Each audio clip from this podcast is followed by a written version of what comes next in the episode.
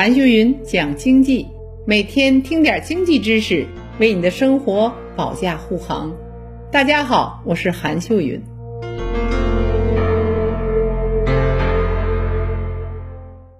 最近啊，“躺平”这个词儿可引起了热议，各路大 V、学者和媒体都在吐槽，说年轻人选择躺平是一种可耻的行为。我认为啊，简单粗暴的否定你没有任何实质的意义。我们要客观的看待躺平的现象。那什么是躺平呢？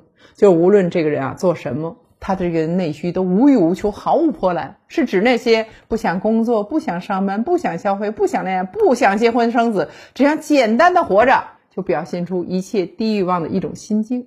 那为何会出现躺平？我分析有以下几点原因：一是，来自青年人自身的一个落差感。对于年轻人来说，他离开学校上班后，他发现每天要挤两个小时的地铁，晚上睡十几平米的小屋，身体出现了各种问题，拿的工资还远远赶不上房价，只能选择黯然退场。这不是可耻，而是无奈。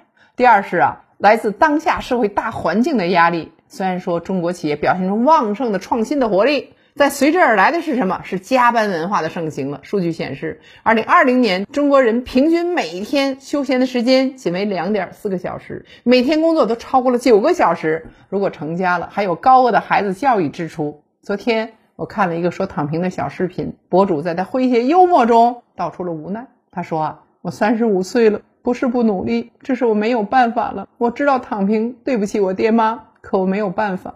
请问这些躺平的人惹了谁？影响了谁？更多的不是表现出他们对生活的无奈和无望，社会不该指责这些人，而是切实要解决他们所面临的住房、结婚、生孩子等一系列的问题。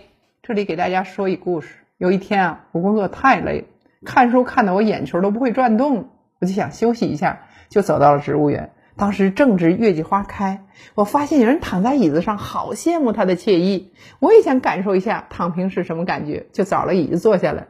刚想躺下，我心里在想：虽然我可以躺一会儿，但不能一直躺平，因为我还有很多工作要做，我还有责任呢。于是我站起身来走了。所以现在，无论年轻人选择了什么样的生活方式，我们的社会都该包容，都该允许别人去选择。一个健康的社会，在文化和价值观上应该是多元和包容的。经济学研究的就是选择。一个人的选择，首先是对自己好。如果每个个体都不好，那整个社会又怎么能会好呢？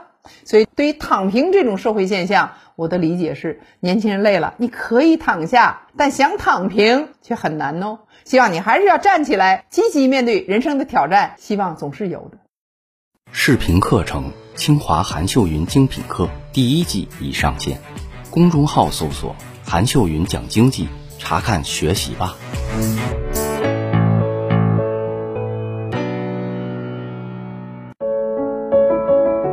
好了，这一期就到这里，让我们下一期接着讲。